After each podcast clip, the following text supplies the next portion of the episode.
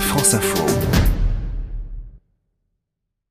L'Inde, un pays plein de contrastes entre la pauvreté dans les rues et l'exubérance des mariages, leurs décors hauts en couleur et leurs cérémonies traditionnelles.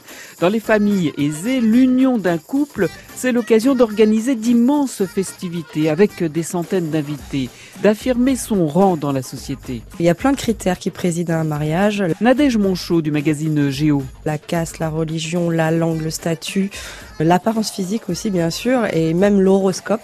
Mais l'amour n'est pas un critère fondamental. En Inde, 10 millions d'unions sont célébrées chaque année et dans 80 à 90% des cas, il s'agit de mariages arrangés par les parents, conçus comme une alliance entre deux familles. On va inviter toutes les connaissances, toutes les connexions pour leur montrer, voilà, regardez, je marie mes enfants, voilà qui je suis. Souvent, les futurs mariés ne font connaissance que quelques jours avant le mariage.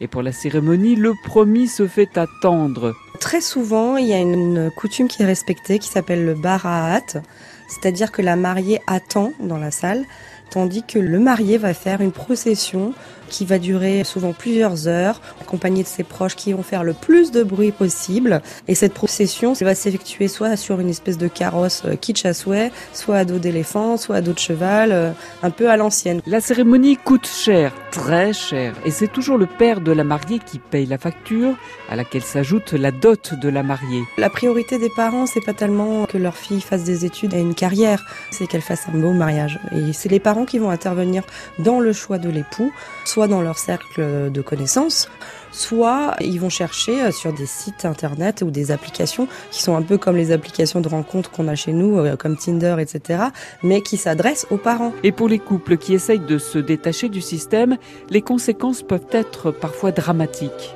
Des enfants qui ne pourront pas se marier par amour se suicident, ça arrive très régulièrement, ou alors très souvent sont encore commis ce qu'on appelle des crimes d'honneur. Par exemple, deux enfants vont se marier entre castes divergentes en secret, ils vont être punis par euh, les membres de la famille qui vont aller jusqu'au meurtre. L'ONU estime qu'il y a environ en Inde un millier de crimes d'honneur chaque année. À voir dans le magazine Géo les photos de Mahesh Chantaram sur ses mariages kitsch et fastueux.